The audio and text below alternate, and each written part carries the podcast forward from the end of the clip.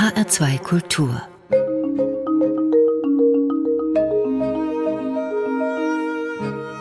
Doppelkopf Am Tisch mit Dieter Koslik, Gastgeber ist Ulrich Sonnenschein. Er war das Gesicht der Berlinale mit rotem Schal und schwarzem Hut, Brille, langsam immer grauer werdenden Schnurrbart und stets mit einem Lächeln. 18 Jahre ging er über den roten Teppich, selten allein, sondern in Begleitung von Stars des internationalen Films. Bescheiden im Schatten ihres Ruhms, oftmals aber viel besser gekleidet als sie. Er hat die Höhen der Berlinale genossen, die Tiefen durchlitten und ist nun, was man landläufig Rentner nennt. Seit dem letzten Jahr leiten gleich zwei das bedeutendste deutsche Filmfestival Carlo Chatrian und Mariette Rissenbeck. Aber untätig war Dieter Koslek seitdem nicht. Ich verzichte darauf, all die Gremien aufzuzählen, die immer noch Ratschläge von ihm wollen, sondern erwähne viel über sein Buch, das mehr ist als eine Autobiografie und den wunderbaren Titel trägt Immer auf dem Teppich bleiben von magischen Momenten und der Zukunft des Kinos. Es ist eine wirkliche Empfehlung und Grundlage unseres Gesprächs. Herr Koslik, beginnen wir am Anfang eines cineastischen Lebenslaufs. Die meisten stöhnen auf bei dieser Frage. Ihnen kann ich sie, das weiß ich aus dem Buch, getrost stellen. Welcher Film hat Sie zum ersten Mal sprachlos gemacht? Ja, das war für mich als Elfjähriger eindeutig Ben Hur. Das war mein erster Film im großen Kino, muss ich dazu sagen. Und der hat mich wirklich aus dem Sessel gehauen. Diese 222 Minuten und das elfminütige Wagenrennen, unvergessbar. Dieser Film ist ein großer Moment auch der Kinogeschichte. Als Sie den damals sahen, wussten Sie schon, dass das etwas ganz Besonderes ist oder war das einfach in diesem großen Kinoerlebnis ein sprachlos machender Moment, egal was für ein Film da gelaufen wäre. Das wusste ich, dass das was Besonderes war. Ich wusste zwar nicht, wer Herr Weiler ist und ich wusste auch nicht, was Oscar-Nominierungen sind und das wusste ich alles nicht. Ich wusste aber, dass es unfassbar war, was man da auf der Leinwand gesehen hat und äh, dass es eine Geschichte ist, äh, die ich ein bisschen kannte. Ich war ja sehr katholisch. Es war wie ein weißes Pferd, äh, habe ich mal einen Film gesehen, wo zum ersten Mal Kindern ein Film gezeigt worden ist in den Anden und die wurden vorher gefragt, wisst ihr eigentlich, was Kino ist? Und dann ähm, liefen die darum haben gesagt, ja, Kino, Kino ist wie ein großes weißes Pferd oder Kino ist irgendwie, wenn jeden Tag heiraten würde. Und da schließe ich mich an. Also irgendwie großes weißes Pferd und jeden Tag heiraten. Für mich war es die ganz große Sensation. Wie würden Sie den Satz Film ist weiterführen? Film ist ein Abenteuer, es ist ein kulturelles Ereignis, es ist ein gesellschaftlicher Moment. Es ist eine der jüngsten Künste. Sie ist ja erst 125, 126 Jahre alt. Aber Film hat die Welt wirklich verändert. Wenn Sie Filme im Kino gesehen haben und sie dann noch mal in einem kleinen Abspielgerät, sagen wir mal Fernseher oder Computer sehen, merken Sie dann den Unterschied oder sind Sie von der Filmhandlung so gefangen genommen, dass das Format gar nicht mehr so wichtig ist? Ja, da kann ich Ihnen gerade den Selbstversuch sagen. Äh, letzte Woche äh, kam im Fernsehen äh, dieser großartige Film Die Suche nach der versunkenen Stadt Z. Dieser Film lief auch auf der Berlinale. Und die ganze Zeit, als ich diesen Film gesehen habe mit meiner Frau zusammen, habe ich ihr erklärt, wie großartig diese riesigen Bilder sind, die wir gerade sehen. Aber die riesigen Bilder waren nicht so groß und die Bilder waren ganz anders. Äh, die haben überhaupt nicht diese Wirkung entfaltet. Ich kann mich genau erinnern, als wir diesen Film auf der Berlinale gezeigt haben. Und äh, ja, Roland Emmerich, unser schwäbischer äh, Großregisseur, hat, als er Godzilla in Cannes vorstellte, mal einen riesigen Banner über das Carlton Hotel an der Croisette gezogen. Das war der Schwanz von Godzilla. Und da stand drunter Size Matters. Größe macht den Unterschied und das muss man sagen, ja, das macht den Unterschied. Eine große Leinwand ist einfach was ganz anderes als ein kleiner Bildschirm. Und das würde ich auch bei Ben Hur sagen, denn viele Zeitgenossen haben Ben Hur nur im Fernsehen gesehen oder als Video. Die Chance, diesen Film 70 Millimeter auf der Leinwand zu sehen, das ist etwas ganz anderes. Geht gar nicht, würde man sagen. Kann man nur auf der großen Leinwand sehen und da bringen Sie mich auf eine Geschichte, die mir gerade einfällt. Wir hatten die letzte große 70 mm Retrospektive bei der Berlinale. Und da zeigten wir Lawrence von Arabia, da zeigten wir Dr. Chivago. Und es war ein unglaubliches Abenteuer. Die, die Filmrollen waren fast so groß wie ich, kosteten ein Vermögen an Versicherung. Und es war so ein historischer Moment, weil wir wussten, es ist das letzte Mal, dass diese Rollen quasi verschifft werden, um sie dann zu zeigen. Es gibt ja auch gar keine Projektoren mehr. Und es wehte wirklich, ich erinnere mich noch, dieser Moment, wo wir quasi links geguckt haben, wenn Laurens von Arabia äh, in der Wüste reitet und rechts geht er wieder aus der Wüste raus, es ist unvorstellbar gewesen. Wenn wir jetzt mal auf Ihr Leben zu sprechen kommen, Ihre Karriere ist ja voller Zufälle und schicksalhafter Begegnungen. Die vielleicht wichtigste, das entnehme ich Ihrem Buch, ist die mit dem Journalisten Manfred Bissinger.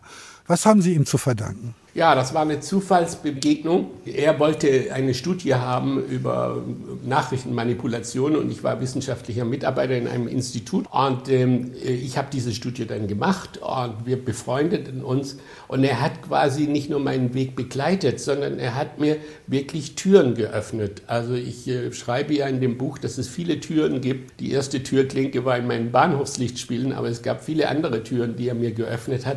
Das war ein klassischer Mentor. Also dass ähm, ein Mentor im Gegensatz zu Vitamin B, was es ja auch gibt, wenn äh, jemand, äh, sage ich mal, bestochen wird oder Beziehungen hat und deshalb weiterkommt. Ein Mentor ist ja was ganz anderes. Der ist von jemand überzeugt und fördert ihn. Und das hat Manfred Bissinger über viele, viele, viele Jahre gemacht. Ich bin beim Stern gewesen und äh, kurze Zeit, äh, ich bin dann wieder nach Hamburg gegangen und war Redenschreiber bei Hans-Ulrich Klose, als er Pressesprecher war. Ich bin ihm gefolgt zu Konkret, der linken Zeitschrift Konkret. Er hat mich immer gefördert im wahrsten Sinne des Wortes. Und unter Förderung verstehe ich, man bekommt eine Chance, aber man muss sie selbst nutzen. Sie haben es gerade erwähnt, Sie sind dann nach Hamburg gegangen und von dem Büro Klose aus der Politik in die Filmförderung in Hamburg. Das war aber am Anfang kulturelle Filmförderung, das darf man nicht verwechseln. Zur Wirtschaftsförderung sind Sie dann später gekommen. Wie war der Unterschied zwischen diesen beiden Bereichen der Filmförderung? Ja, haha, würde man da heute sagen, äh, oder junge Leute schreiben das dann in ihren Mails. Das war die Grundsatzdiskussion. Was ist der Unterschied zwischen kultureller und wirtschaftlicher Filmförderung? Ist wirtschaftliche Filmförderung erfolgreicher? Eigentlich gibt es diese Diskussion irgendwie bis heute, muss ich sagen. Aber damals gab es ein Experiment und das war Filmförderung in Selbstverwaltung. Das Hamburger Filmbüro der Filmemacher und Filmemacherinnen, die haben es selbst verwaltet und ich wurde dort Geschäftsführer. Und dann kam der Bürgermeister Donani und der sagte dann, also wir brauchen zu dieser kulturellen Filmförderung auch eine wirtschaftliche, das geht ja nicht so. Wir brauchen, ich erinnere mich noch das Zitat, wir brauchen einen Kostlik mit Krawatte, weil die wirtschaftliche Filmförderung wurde dann bei der Hamburgischen Landesbank angesiedelt. Ich mache es mal kurz. Ich habe mir eine Krawatte angezogen, bekam den Job und plötzlich war ich bei den Bankern. Aber inhaltlich haben Sie trotzdem weiterhin Filme beurteilt und gefördert. Natürlich und auch die gleichen. Also nicht immer die gleichen. Wir hatten natürlich sehr viele Experimente beim Hamburger Filmbüro, sehr viele Animationsfilme, Experimentalfilme. Der Experimentalfilm war ganz groß. Bei der wirtschaftlichen Filmförderung ging es mehr um Spielfilm. Eigentlich überwiegend um Spielfilme. Aber man sollte sollte das nicht verwechseln, dass jemand weiß, wenn er einen Film fördert, ob der wirtschaftlicher ist, ob das nun bei der Bank ist oder eben in einem kulturellen Zusammenhang. Man weiß es nie. Übrigens, ist es ein weltweites Phänomen. Von 100 Filmen sind sowieso nur fünf oder sechs erfolgreich international. Einige sind dann national erfolgreich und die restlichen sind eben nicht erfolgreich. Das ist nun mal die Ratio beim Film. Ja, 1992 sind Sie dann zur Filmstiftung NRW nach Nordrhein-Westfalen, genauer nach Köln gewechselt, haben dort zehn Jahre lang Filme ermöglicht. War das ein anderes Arbeiten als in Hamburg? Ja, das war was ganz anderes, weil ich hatte ja schon als Geschäftsführer des Filmbüros und auch bei, bei, der wirtschaftlichen Filmförderung versucht, andere Initiativen zu starten mit meinen Kollegen und Kolleginnen zusammen. Und zwar, dass wir nicht nur Filme fördern, sondern auch das Drehbuch, die Projektentwicklung, dass wir das Kino fördern. Dann haben wir in Hamburg äh, das erste europäische Low-Budget-Filmforum 1986 gemacht, wo immerhin Leute, die ich später auch auf der Berlinale hatten, schon auftragen, Lars von Trier, die Kaurus-Meki-Brüder, die waren da schon alle da und wir wir haben immer auch das Kino gefördert. Das war für uns ganz wichtig. Und was viele vergessen haben und die allermeisten sowieso nicht wissen, dort entstand dann das große, jetzt heute in Europa über 1,5 Milliarden schwere Mediaprogramm Creative Europe, Das entstand damals aus dem Zusammenhang, wir haben die erste Initiative in Hamburg gemacht mit dem Geld aus Europa. Das hieß EFDO, European Film Distribution Office, und wir haben die europäischen Filme gefördert, dass sie über die Grenzen hinausgingen. Das war das Role Model, wie man sagt, das war das Vorbild für alle anderen Initiativen, die es bis heute gibt. Und als ich dann nach NRW ging, hatte ich ja all diese Erfahrung. Und die Filmstiftung Nordrhein-Westfalen bot die Gelegenheit, dass wir dort nun alles machten, nämlich die Kinos fördern, die Entwicklung fördern, die Drehbücher, die Produktion. Wir haben die, eine Filmschule, die internationale Filmschule in Köln gegründet, die ist heute sehr renommiert. Wir haben eine Schreibschule vorher gegründet. Also die Filmstiftung war so eine Universalfilmförderung, wie sie es eigentlich nicht gegeben hat in Deutschland. Die war dann auch sehr erfolgreich, weil wir einfach alle Elemente gefördert haben, die zu diesem audiovisuellen Zusammenhang gehört. Die einzige Stiftung mit einem hauseigenen Sender. ja, da erwähnen Sie was. Da dachte ich, ich mache mal einer meiner kleinen Späße, als ich gefragt worden bin, warum ich denn zur Filmstiftung gehe. Das wäre ganz schlimm, weil dem WDR gehörten und gehören immer noch, aber damals 50 Prozent. Und das war natürlich sehr umstritten. Da gab es auch große Diskussionen auf dem Medienforum in Köln, dass das Fernsehen nicht nur die Regisseure und Drehbuchschreiber über den Tisch zieht, sondern dass sie jetzt sogar da drin sitzen als Gesellschafter. Und das ist ja ganz schrecklich. Das wäre garantiert auch schiefgegangen, sage ich Ihnen, wenn die Filmstiftung nicht über 40, 50 Millionen Mark verfügt hätte. Und so viel Geld verwischt dann schon das eine oder andere Argument. Und ich hatte das dann rumgedreht und habe gesagt, wieso, was wollt ihr eigentlich? Äh, wir sind die einzige Filmförderung in Deutschland, die einen eigenen Fernsehsender hat, nämlich den WDR. Also ich glaube, Herr Nowotny, der da saß, fand das jetzt nicht so witzig. ja. Wichtiger Teil der Arbeit ist, Filme zu schauen und natürlich zu sehen, was man da gefördert hat. Viel wichtiger aber ist zu erkennen, wann ein Drehbuch oder ein Treatment eine Chance hat. Also zu wissen aus dem Papier, das könnte so und so auf der Leinwand aussehen. Wie haben Sie diese so ein bisschen hellseherischen Fähigkeiten erworben? Ich hatte diese hellseherischen Fähigkeiten nicht. Ich habe das nie alleine gemacht. Ich hatte nur das Vorschlagsrecht bei der Filmstiftung. Das war neu. In Hamburg äh, haben nur die Gremien entschieden. Da durfte der Geschäftsführer quasi, hatte da nicht so viel zu sagen im künstlerischen Sinne. Aber äh, bei der Filmstiftung war das so, ich durfte das vorschlagen. Da kann ich Ihnen nur Folgendes sagen. Sie müssen auch Glück haben und Sie können oft daneben langen. Und eine Szene schilder ich ja in dem Buch. Ich hatte dann das Drehbuch von Till Schweiger äh, bekommen und habe das angefangen zu lesen und habe es weggelegt, weil ich es zu blöd fand. Dann habe ich es meiner Kollegin gegeben, Manuela Stehr, und die fand das großartig. Und äh, ich hatte dem schon äh, dann Geld zugesagt, obwohl ich das gar nicht durfte. Die Hälfte des Budgets, der, der Film sollte vier Millionen Mark kosten und er wollte zwei. Und ich habe gesagt, ja, das machen wir halt dann. Tja, stellen Sie sich vor, das wäre schiefgegangen. Das war Knocking on Heaven's Door, einer der erfolgreichsten deutschen Filme. Filme. Hat über 40 Millionen Mark damals eingespielt. Was glauben Sie, was da los gewesen wäre, wenn ich diesen Film verpasst hätte? Und einer der besten Till Schweiger-Filme, wenn nicht sogar der beste. Auf jeden Fall ein großartiger Film. Das mit der freien Entscheidung und dem Gesamtüberblick über alles, was passiert, änderte sich dann in Berlin. Dann sind Sie Chef des Filmfestivals Berlinale geworden, des wichtigsten deutschen Filmfestivals. War das konsequent der nächste Schritt? Nein, das war eine dieser Zufallsgeschichten. So, wenn man im Nachhinein schaut, sieht es aus wie ein roter Faden, der rote Faden zum roten Teppich. Aber so war es nicht. Das war eine Geschichte, dass mich der erste Kulturstaatsminister Mike Naumann anrief, den ich nicht sehr lange kannte, aber ich kannte ihn äh, von zwei, drei Treffen. Immerhin unter und, seinem Spitznamen Mike und nicht Michael. Ja, já ja, der kam ja aus Amerika zurück und der war total locker. Das war ja so ein richtigen Kulturstaatsminister, wie wir uns das alle gewünscht haben. Der hatte seine Jacke so äh, mit dem Daumen festgehalten und über die Schulter, so lief er immer rum. Also ganz cool, ja.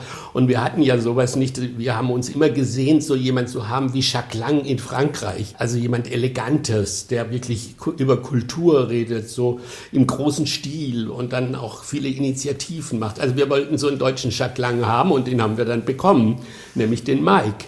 Und äh, der hat das ja leider nicht sehr lange gemacht, aber mich hat er gefragt, ob ich das werden will. Und da saß ich in Köln in der Südstadt in meinem Apartment, guckte meine Frau an und sagte, ich weiß nicht, wie alt ich war, 56 oder sowas. Jetzt könnte ich jetzt noch mal was machen, denn ich hatte dann so lange 20 Jahre Filmförderung gemacht. Das äh, war zwar toll und ich habe auch viel Geld verdient, aber irgendwie konnte ich auch nachts, äh, wenn sie mich geweckt haben, in eine internationale Koproduktion finanzieren. Äh, das äh, wusste ich nun auswendig, wie das geht. Dann habe ich nicht lange drüber nachgedacht und habe gesagt, okay, ich kannte Berlin, ich mochte Berlin. Ich hatte Angst vor der Berlinale. Ich habe so viele schlimme Geschichten gehört, wie es bei der Berlinale ist und wie der Direktor, der Moritz de Hadeln, der da war, wie der immer kritisiert worden ist. Aber dann dachte ich, naja, aber das ist eines der drei großen Festivals der Welt. Ich meine, da wird man nur einmal gefragt, da wird man nicht zweimal gefragt und dann habe ich ja. Man kann Moritz de Hadlen vieles nachsagen, aber eines sicher nicht, dass er ein Freund des deutschen Films gewesen ist. War das eine Herausforderung für Sie oder eher ein abschreckendes Beispiel? Nee, das war natürlich, glaube ich, auch mit äh, dass ich da äh, diesen Job bekam. Denn man hat von mir erwartet, wie auch von Moritz de Hadlen, den deutschen Film endlich mal zu positionieren. Dazu muss man aber auch mal wieder auf dem Boden bleiben der Tatsachen. Es liefen viele deutsche Filme und Koproduktionen auf der Berlinale.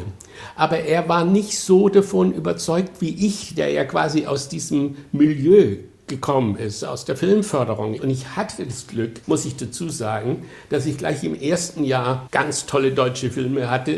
Vier waren dann im Wettbewerb, Dominik Graf, Der Felsen. Also ich bin dann gleich, äh, wie dieses schöne Wort heißt, aufgeschlagen mit dem deutschen Film. Ab da ging es bergauf, weil wir hatten immer deutsche Filme und vor allen Dingen wurden sie immer von einem, irgendein deutscher Film oder ein Schauspieler, vor allen Dingen Schauspieler, wurden von der internationalen Jury ausgezeichnet, was natürlich heißt, sie sind ausgezeichnete Filme im Sinne auch der Internationalität. Und das hatte man ja vorher bezweifelt. Herr Koslik, kommen wir zu unserer ersten Musik, einem der größten Hits von den Rolling Stones, Sympathy for the Devil. Sie haben die Stones ja mal getroffen, als Martin Scorseses Shine Light die Berlinale 2010 eröffnete. Wie war das? Ha, aufregend. Dazu muss man äh, sagen, dass ich während meiner Zeit in Pforzheim als Schüler im Gymnasium mit meinem Freund Holger Steinle eine Band gegründet habe. The Metas. Und da waren natürlich die Rolling Stones und die Beatles waren da. Wir, haben, wir waren eine Coverband, eine klassische Coverband. Wir haben das gespielt. Und dann lernen sie plötzlich die Rolling Stones kennen. Und zwar nicht so, wie wenn sie in ein Konzert gehen, sondern sie sitzen neben denen. Also die, die kommen, die sind da. Und die haben auch noch einen Film. Und das kommt noch einer der größten Regisseure der Filmgeschichte, nämlich Marty, Martin, Marty genannt, Scorsese. Also ehrlich, wenn man da keinen Blutdruck hatte, äh, hat man dann einen bekommen. Jedenfalls ich. Und es war eins meiner großen Abenteuer. Haben Sie mit Ihnen gejammt, so wie damals mit Wolfgang Niedengen? Nein, aber ich, äh, ich habe nicht gejammt mit Ihnen, aber als Sie kamen in meinen Begrüßungsraum, wir nannten den VIP-Raum, äh, als die kamen, äh, hatte ich meine Fender Stratocaster schon mal in die Ecke gestellt, weil ich dachte, wenn mir der Smalltalk ausgeht, also wenn mir nichts mehr einfällt, was ich mit den Rolling Stones reden kann, was nicht Quatsch ist, aber man weiß ja nie, dann hole ich meine rote Fender-Gitarre und sag, hört mal zu, Jungs, ich habe euer Time is on my side schon gecovert 1965. Und als Ronnie Wood sah, dass da diese Gitarre steht und mich fragte, ob das meine ist, hat er gesagt, hey, komm mal her. Und wir saßen auf so einem halbhohen Polster und dann hat er gesagt, komm, lass uns mal einen zusammen spielen. Und ich habe die Griffe gemacht von Time is on my side und er hat den Rhythmus geschlagen und wir lagen so halb verknäult übereinander ähm, und mussten so lachen und zwar aus einem einzigen Grund, weil es so lange her war. Irgendwie habe ich gesagt, Time was on my side, 20 was und dann, dann sagte er, oh yes, on our side, years ago. Und wir haben uns echt eingekichert, aber eine Strophe haben wir gespielt. Das hören wir jetzt nicht, sondern wir hören jetzt Sympathy for the Devil von den Rolling Stones.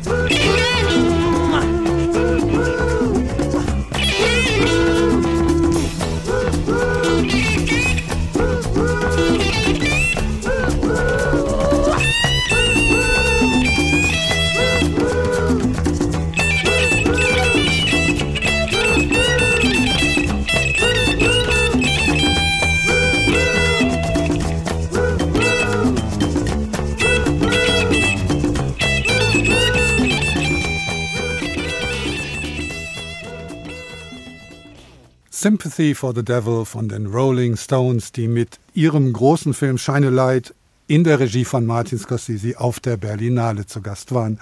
HR2 Doppelkopf mit Dieter Kostlik. Am Mikrofon ist Ulrich Sonnenschein. Herr Kostlik, Ihre erste selbstverantwortete Berlinale 2002 eröffnete mit einem deutschen Film. Das war so ein bisschen auch ein Statement natürlich. Und zwar ein deutscher Film von internationalem Rang. Und das ist wichtig, nämlich Tom Tückwers Heaven. Natürlich war die Reaktion der Kollegen gemischt. Viele haben gemeckert. Wie haben Sie das damals empfunden? Für mich ideal. Ich war ein großer Fan von Tom Tückwer, der ja aus Wuppertal kommt. Wir haben in Nordrhein-Westfalen viele, viele Filme von ihm gefördert. Es gab eine lange Beziehung zwischen der Filmstiftung und Tom. Wir haben uns auch befreundet. Damals waren die X-Filme wurden gegründet. Das war ja der kreative Pool mit Stefan Arndt, mit Wolfgang Becker, mit Levi. Die waren ja da alle die neuen Helden im Kino. Und jetzt kommt dieser Film rechtzeitig zur Berlinale. Meine große Chance. Ich kann mit einem deutschen Film und jetzt kommt's, mit einem Weltstar, äh, nämlich Kate Blanchett, die ich übrigens kannte, nicht persönlich, aber die kannte ich, weil mit unserer europäischen Initiative haben wir damals schon Filme gefördert, Königin Elisabeth äh, äh, zum Beispiel, die sie spielte, über alle europäischen äh, Grenzen hinaus. Orlando, das waren äh, schon Kontakte, die ich hatte, aber nicht persönlich. Jetzt war sie da und das war genau das, was ich wollte eine Eröffnung, ein deutscher Film, ein Filmemacher, von dem ich total überzeugt war. Winterschläfer ist seit vielen, vielen Jahren einer meiner Lieblingsfilme, Winterschläfer von Tom Tykwer. Und äh, ja, es war genau so. Und sie hatte noch ein Baby, was im Hotel war und ist trotzdem gekommen. Ich meine, das muss man erst mal machen. Die wohnt ja in Australien. Es war der Abend, wie ich ihn mir wünschte, filmisch gesehen. Ansonsten, sage ich mal, holter die Polter, ging alles schief. Und zwar alles im wahrsten Sinn des Wortes. Das müssen Sie jetzt erzählen. Es fing damit an, dass ich die Idee hatte, wenn schon ich jetzt Festivaldirektor bin, dann machen wir mal gleich was am Anfang, dass wir Ost und West zusammenbinden. Das war ja auch immer ein Kapitel der Berlinale. Filme aus der DDR wurden dort gezeigt, den ersten schwulen Film. Es gab so eine Verbindung, die aber natürlich durch die Mauer unterbrochen worden ist, aber es gab immer dieses Hin und Her und jetzt war die Mauer weg. Und ich wollte zeigen, dass wir zusammengehören und fragte Corinna Harfuch, kannst du das moderieren? Und zwar mit meinem Freund Michael Ballhaus zusammen. Das ist doch genau das, was wir wollen. Internationalität und DDR und Westdeutschland. Wir machen da ein filmpolitisches, gesamtdeutsches Statement draus. Leider schief gegangen, weil nämlich niemand wusste, dass in dem Abendkleid von Corinna Harfuch, das ein anderes war als bei der Probe, Metallblättchen drin waren, so ein Paillettenkleid. Und immer wenn sie zum Mikrofon ging, hat es gepfiffen. Und zwar hemmungslos laut hat es gepfiffen. Äh, man kann sich das gar nicht vorstellen. Wir hatten Gerhard Schröder da. Wir hatten wirklich die Prominenz, wie man so sagt, war im Saal. Ich saß in der Reihe 19 hinter Schröder und bin fast in Ohnmacht gefallen. Ich war leichenblass. Ich war ja sowieso leichenblass, können Sie sich vorstellen, ich hatte nur ein halbes Jahr Zeit, das dahin zu kriegen mit meinen Mitarbeiterinnen und Mitarbeitern, die wirklich alles gegeben hatten. Und jetzt ging alles schief. Ich sprang vor wie Benini damals beim Oscar, also für das Leben ist schön, äh, einen Oscar bekommen hat, sprang über die Sitze quasi, rannte nach vorne und hielt, wie Schröder nachher gesagt hat, mindestens eine zweistündige Rede, was nicht stimmt, aber ich hielt sie in Englisch. Und mein Englisch war nicht so gut wie heute. Äh, das, äh, wenn Sie mein Gesicht jetzt sehen würden, das jetzt lächle ich ein bisschen. Ich kann wirklich in der Zwischenzeit sehr gut Englisch, aber es ist halt Schwäbisch, es ist Schwenglisch oder ich weiß nicht, was, wie man das nennt. Und ich redete da hin und her und es ging ein Ding nach dem anderen schief. Auch was ich erzählte, ging natürlich schief. Und dann sagte ich den Wahnsinnssatz, No more pants anymore. Und ich dachte, der heißt keine Pannen mehr, aber es heißt eigentlich keine Pfannen mehr. Und andere, andere meinten keine Hosen mehr, also Höschen, Pants, Hotpants, ja. Also es war der Wahnsinn. Die Leute haben sich zu Tod gelacht, ja. Aber was ist passiert? Es war, wie wenn eine Nebelwand weggezogen worden ist. Auf der Berlinale konnte man plötzlich lachen. Man konnte sich sogar über den Direktor zu Tod lachen. Hat man vorher übrigens auch gemacht, aber aus anderen Gründen. Wenn der Moritz der Heiligen gesagt hat, und jetzt kommt die Blasekapelle, äh, da haben sie auch alle gelacht. Aber anders als bei mir. ja. Und äh, das hat die neue Stimmung ergeben, die ja dann auch 18 Jahre lang irgendwie gehalten hat. Es war immer einfach eine großartige Stimmung auf der Berlinale. Die Eröffnungen, muss man schon sagen, haben mit Ihnen ein sehr anderes Gesicht gekriegt zitierfähig ist dieser eine wunderbare Satz von Charlotte Roche, die sagte, als Wovereit die Bühne verließ, Our Mayor even looks good from behind. Unser Bürgermeister, selbst von hinten sieht er gut aus. Herr Koslik, ich finde es bewundernswert, wie Sie mit Ihren eigenen Missgeschicken und Pannen und Fehlern in Ihrem Buch umgehen und das ganz offen darlegen. Sind Sie ein selbstironischer Mensch? Ja, ja, davon können Sie ausgehen, Herr Sonnenschein. Ich hätte gerne auch noch Ihren Namen, dann wäre ich wahrscheinlich zu 100 Prozent glücklich. ja, das bin ich. Ich meine, das muss man doch immer mal so sehen. Man ist ja auch egal, was man da macht, man ist ja ein normaler Mensch in Anführungszeichen. Und so eine Herausforderung ist natürlich gigantisch. Und natürlich fand ich das nicht witzig. Aber im Nachhinein, als ich dann ins Bett fiel im Hotel, völlig erschöpft von diesen Monaten, von diesem ganzen System und es flackerte noch auf dem Fernsehschirm die Filmsendung vom Bayerischen Rundfunk und da stand drunter, mach's noch einmal, Dieter. Da dachte ich, oh Gott, das ist alles schief gegangen, aber irgendwie auch alles gut. Was war denn das Peinlichste, was Ihnen passiert ist auf der Berlinale? Na, das, da müssten wir zusammen 14 Tage in Ferien fahren, um die, äh, die Zeit zu haben, Ihnen das alles zu erzählen. Ganz am Anfang habe ich natürlich auch die Namen durcheinander gebracht. Und zwar nicht, weil ich mir sie nicht merken konnte, sondern weil ich zu aufgeregt war. Und weil das so viele waren. Und äh, da habe ich dann äh, Kevin Spacey mal beim Abendessen mit Nicolas Cage verwechselt. Und dann sind die den ganzen Abend immer aufgestanden während dem Essen und haben immer gesagt, ich bin Kevin Spacey, sagte dann Nicolas Cage. Und der andere, äh, Kevin Spacey, sagte immer, ich bin Nicolas Cage. Und wir haben uns alle irgendwie, also es war klar, der Kostli kann sich das alles gar nicht richtig merken. Und der hatte, ja, hemmungslos äh, redet der auch die Stars mit falschen Namen an. Also das war schon ein bisschen peinlich. Und als mich äh, Gérard Depardieu auf dem roten Teppich quasi halb auszog, um äh, sich selber zum Direktor zu machen, meinen Hut aufsetzte, den Schal umziehen, gerade dabei war, mein Hemd mir noch auszuziehen. Also da muss ich sagen, als ich dann wusste, oh Gott, das wird alles auf die große Leinwand nach innen übertragen. Aber er hat es ja gut gemeint, der gute Gérard, mit dem ich wirklich ein herzliches Verhältnis hatte. Und das war ein so toller Mensch und er hatte seinen Spaß an diesem Abend. Ein Missgeschick allerdings möchten Sie sicher gar nicht missen und das ist das, was dazu führte, dass ein lang ersehnter Megastar nach Berlin kam, nämlich Clint Eastwood. Wie war das? Ja gut, das, Das war eine Verwechslungsgeschichte. Ich saß im Studio, im Hollywood-Studio von Warner Bros. und schaute mir einen Film an, der übrigens, was wir nicht wussten damals, äh, einer der erfolgreichsten Filme des Jahres wurde, nämlich der Film 300. Da geht es um eine gigantische Schlacht äh, der Perser mit Elefanten und äh, ein unvorstellbar riesiger Film. Und wir waren völlig fertig. Ich war mit meiner Kollegin äh, da gesessen in dem riesen Kino. Da ging das Licht an und noch völlig benommen, guckte ich nach hinten, da waren vier, fünf Leute und den ersten, den kannte ich, der war so kalifornisch angezogen, T-Shirt, äh, Jeans, total cool und entspannt und so. Dachte, oh mein Freund, oh mein Freund, äh, das ist mein Freund von Spielberg, ah, um Gottes Willen und natürlich, wie man das so macht, ja, hallo, raste ich aus der Reihe raus ihm entgegen und in dem Moment, wo ich quasi 20 Zentimeter vor ihm stand und ins Gesicht guckte, habe ich wirklich einen Schock bekommen. Das war nicht mein Freund Chip, so hieß der, sondern das war Clint Eastwood. Und ich habe nur noch verdattert gesagt, äh, hi, I am Dieter. Also so was Blödes.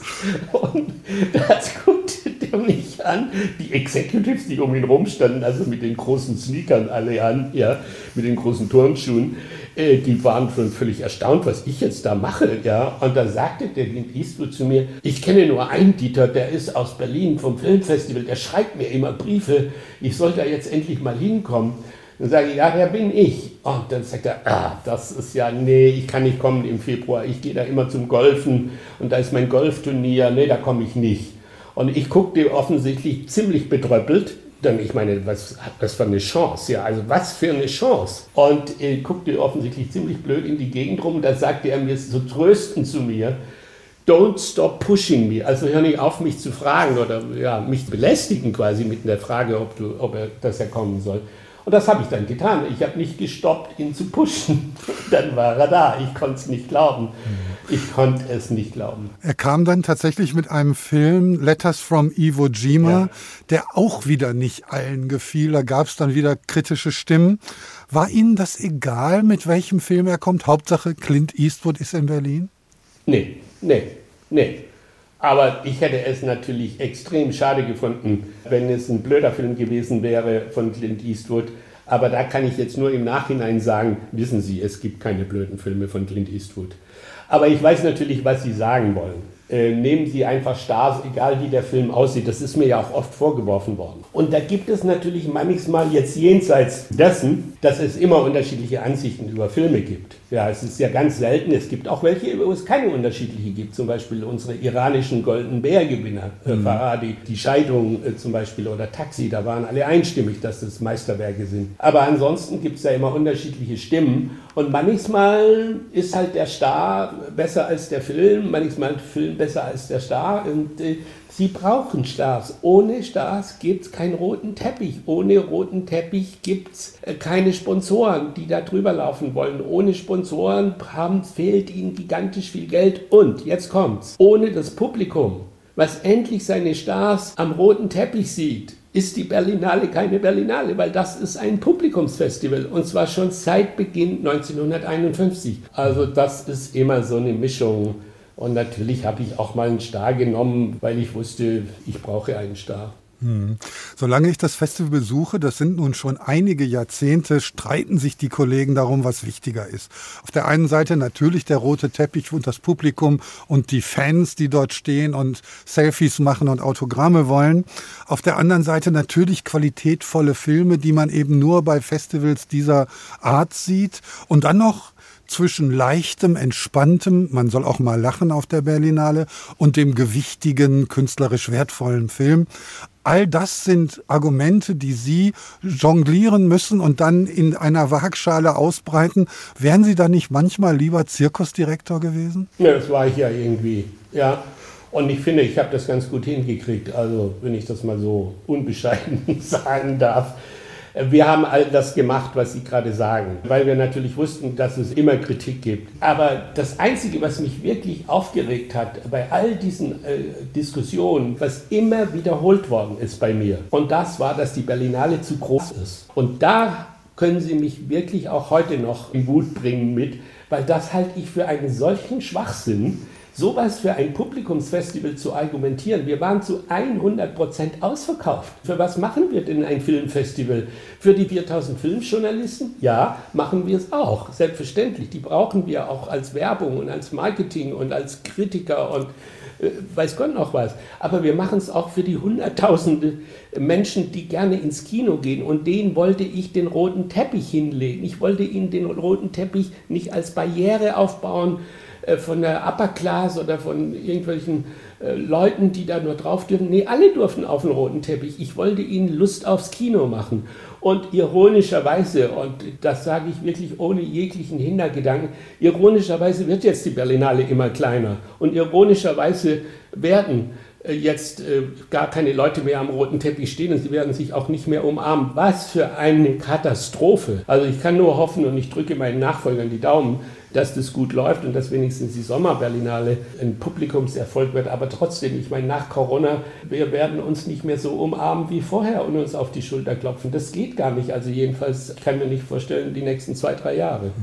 Ich fand diesen Satz von das Festival ist zu groß auch deshalb schon immer schwachsinnig, weil es ja genügend kleine Festivals gibt. Wenn man nicht auf ein großes gehen will, da gibt es zig Dutzend kleine Festivals, auf die man gehen kann, nach Lünen von mir aus. Also Ja, das, das, ja, das habe ich, glaube ich, auch einmal gesagt. Kauft euch ein Ticket im Flixbus und fährt nach Lünen. Und das habe ich wirklich positiv gemeint, weil Lünen ist eines meiner Lieblingsfestivals gewesen in Nordrhein-Westfalen. Das hatte ich dieselben Gedanken. Kommen wir zu unserer zweiten Musik. Dieter Koslik, Don't Let the Sun Go Down on Me von George Michael.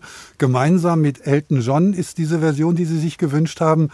George Michael haben Sie ja auch mal getroffen. Ja, deshalb habe ich mir das gewünscht, aber den habe ich jetzt zufällig, habe ich das gerade auch vor mir liegen, dieses Album. Und ich muss sagen, es ist einfach tolle Musik. Da singe ich gleich mit und ich garantiere Ihnen, äh, es gibt bestimmt viele, die, wenn sie dieses Lied hören im Radio, die da auch mitsingen. Das glaube ich auch. Don't Let the Sun Go Down on Me, George Michael mit Elton John.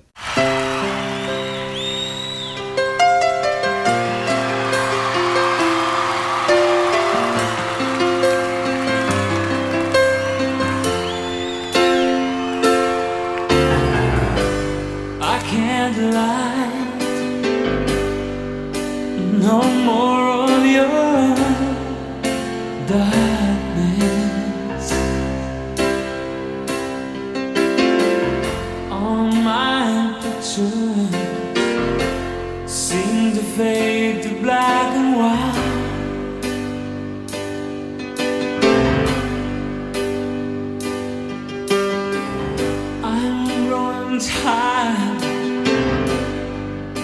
time stands still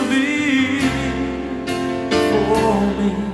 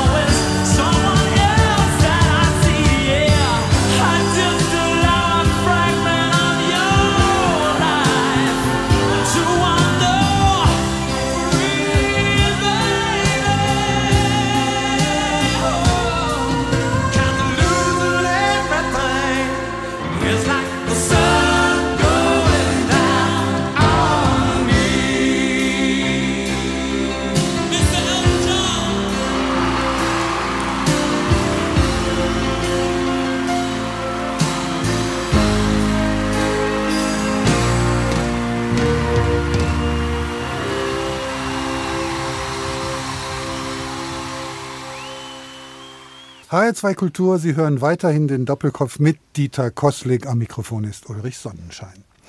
Dieter Koslik, wir könnten noch lange Anekdoten über die vielen Berlinalen austauschen. Ich möchte aber in unserer dritten Runde über etwas anderes sprechen, das Ihnen in Ihrem Buch auch sehr wichtig ist und dem Sie die letzten Kapitel Ihres Buches widmen, und zwar dem Kino und seinem Bestand an sich. Wir haben jetzt ein Jahr Corona hinter uns.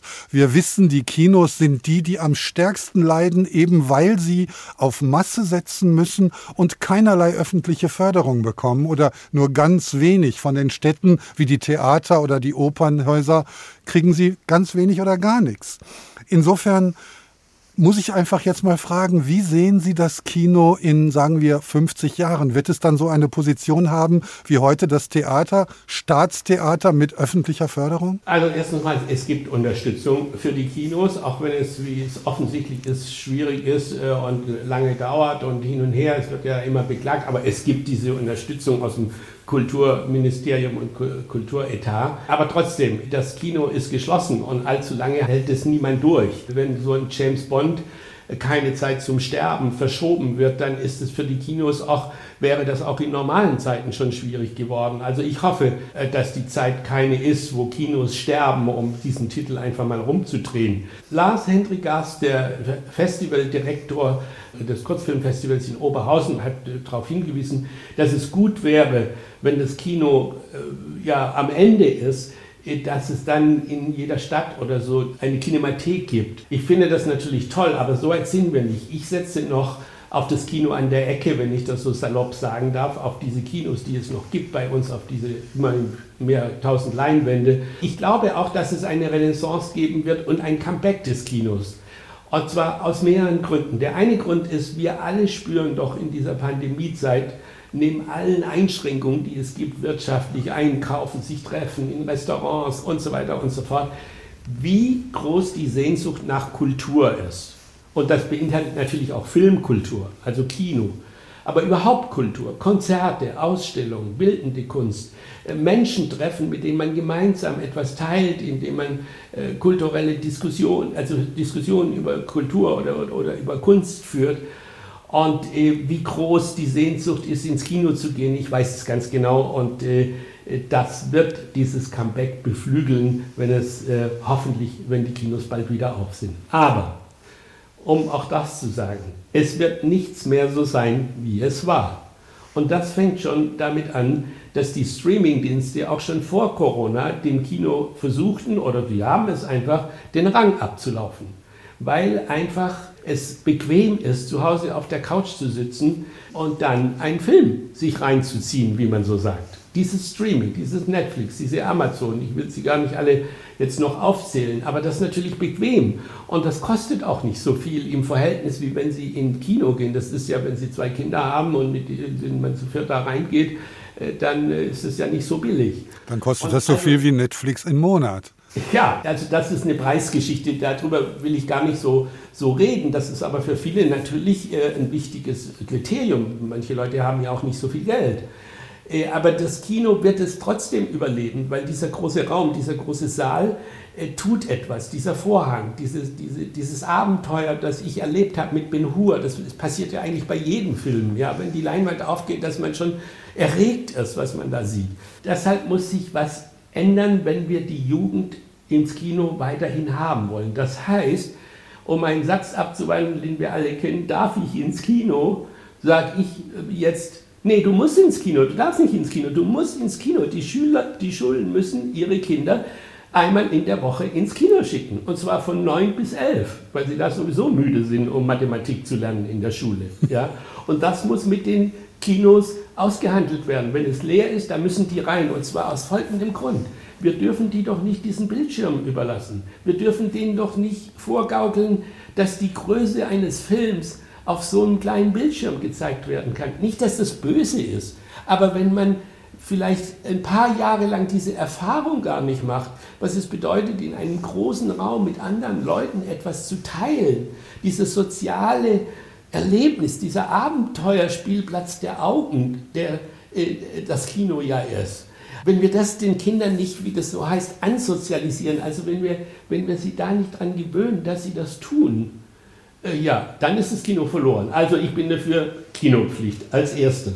Und als zweites, deshalb heißt dieses Kapitel mit Greta ins Kino gehen, halte ich es für wichtig, dass sowohl der Film als auch des Kinos viel ökologischer, viel nachhaltiger werden. Und das betrifft im Kino vor allen Dingen auch die Süßwarentheke, die ich ja schon immer verdammt habe. Dieses Zuckerwasser für überhöhte Preise, äh, dieses schreckliche äh, äh, Zuckergebäck, was da und sonstige schreckliche Speisen, was da zur Verfügung steht. Popcorn? Das muss, na, Popcorn darf bleiben. So, jetzt hätten Sie mich fast in die Falle gelockt. Ja? Bei der Berlinale ist Popcorn immer verboten gewesen. Das hatte aber einen Grund, weil wir sonst äh, das Kino nicht hätten sauber bekommen nach jeder Vorführung für die anderen. Aber gerade, das sagen Sie schon, was äh, Richtiges, nicht mit Popcorn, aber auch der ganze Müll, der da immer liegt, äh, wenn die, die das Kino verlassen.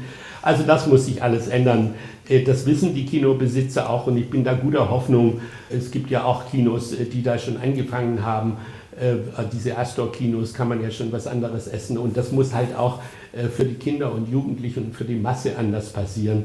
Da gibt es viele Dinge. Für mich ist Nachhaltigkeit, Ökologie im Filmbereich das große Thema, was auf uns zukommen wird und das finde ich auch das wichtigste Thema, äh, was ernst genommen werden muss. Dieter Kostlik, wir sind schon am Ende, leider am Ende unserer Stunde angekommen. Eine Musik haben wir noch, und zwar von Patti Smith, auch eins meiner Lieblingslieder, Frederick, was sie in einer unglaublich ausdrucksstarken Weise singt. Und doch ist es ein ruhiges, leises Stück.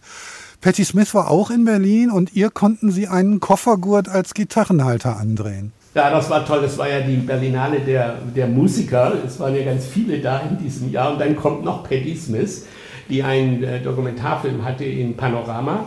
Und sie kommt und hatte ihre Gitarre in der Hand, und, aber da war kein Gitarrengurt dran. Und ich sage, wo ist denn dein Gitarrengurt? Und sie sagt, den habe ich gestern Abend in Kreuzberg in Berlin, äh, der ist mir abhanden gekommen, der war kaputt.